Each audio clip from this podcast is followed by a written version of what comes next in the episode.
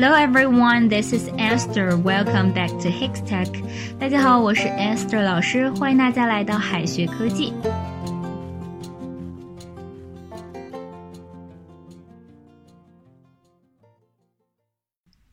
Thank 这个单词呢，小学生都认识，但是不知道为什么，有时候老外说 Thank you, Thank you，他这个语气总是怪怪的。比如说，I'll thank you to do something。 I'll thank you to do something，就不是你做某事儿我就会谢谢你。相反呢，它更像是句气话，相当于中文里的你最好怎么怎么样。所以说呢，老外说这句话语气一般都不会特别好。Thanks a lot，有时候并不一定是非常感谢哦。Thanks a lot，Thanks a lot。其实，在口语当中，哈，有时候并不是表达感谢的，而是在表达生气。甚至在有的词典里面，thanks a lot 只有生气这一种意思。想象一下，我们自己生气的时候，有时候也会咬牙切齿的说：“我可真是谢谢你啊，我可真是谢谢您了，对吧？”Thanks a lot 传达出来的就是这个意思，是有点生气的。I finished the cake. I finished the cake. 我把蛋糕吃完了哟。Thanks a lot，那我可真是太谢谢你了。That's very kind of you. That's very kind of you. 当你邀请老外到你家吃饭，哈，对方说 That's very kind of you.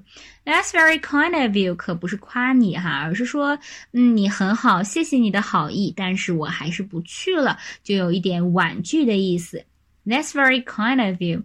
当然了，其实也是要看具体的语境的，在其他语境下，也可能确实是在夸你了。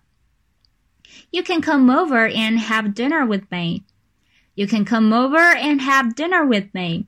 你可以来我家和我一起吃晚饭。That's very kind of you。谢谢你的好意。That's very kind of you. Won't hear of it. Won't hear of it. Hear of 表示听说，但是 won't hear of it 不是不会听说这件事的意思。它表示某人是不会听的，不会同意的，它是表达拒绝的。虽然听是这个 hear，但是他不会听的，还是要说 he won't hear of it。这里的 of 不能省，he won't hear of it。I don't think I don't think we should do this but my father won't hear of it. I don't think we should do this, but my father won't hear of it. 我觉得我们不该这么做，但是我父亲不会同意的。I've heard that one before. I've heard that one before. I've heard that one before 又是什么意思呢？这里的 that one 指的是这个借口、解释、说辞。I've heard that one before，意思就是别来这套，这套说辞我已经听过了，你别跟我来这套，表示一种不相信。I've heard that before. I've heard that one before. I've heard that one before. I'm late because my alarm didn't work. I'm late because my alarm didn't work. 我迟到呢，是因为我的闹钟坏了。I've heard that one before. 别跟我来这套。I've heard that one before. I almost agree. I almost agree. Almost 是这个几乎、差不多的意思。如果是真的同意的话呢，一般会直接说 I agree。但是我差不多同意，说的这么勉强哈，就是委婉的告诉你我不同意。 I think it's the only way to solve the problem. I think it's the only way to solve the problem. 我觉得这是解决问题的唯一方式。I almost agree. I almost agree. 我不同意。Sure enough. Sure enough. Sure enough 是什么意思呢 ？Sure 是确定，而 sure enough 是果然如此的意思。这件事情果然按照我预料的发生了，我当然足够确定了。Sure enough, sure enough, he didn't tell the whole story. Sure enough, he didn't tell the whole story. 果然，他没有把全部的事情讲出来。再拓展一些表达，恕我冒昧，可以说 with respect，恕我冒昧，with。 respect，代我问候某人，give my respect to someone。give my respect to someone。好了，别说了。I hear what you say. I hear what you say. 我听到了，别再说了。I hear what you say.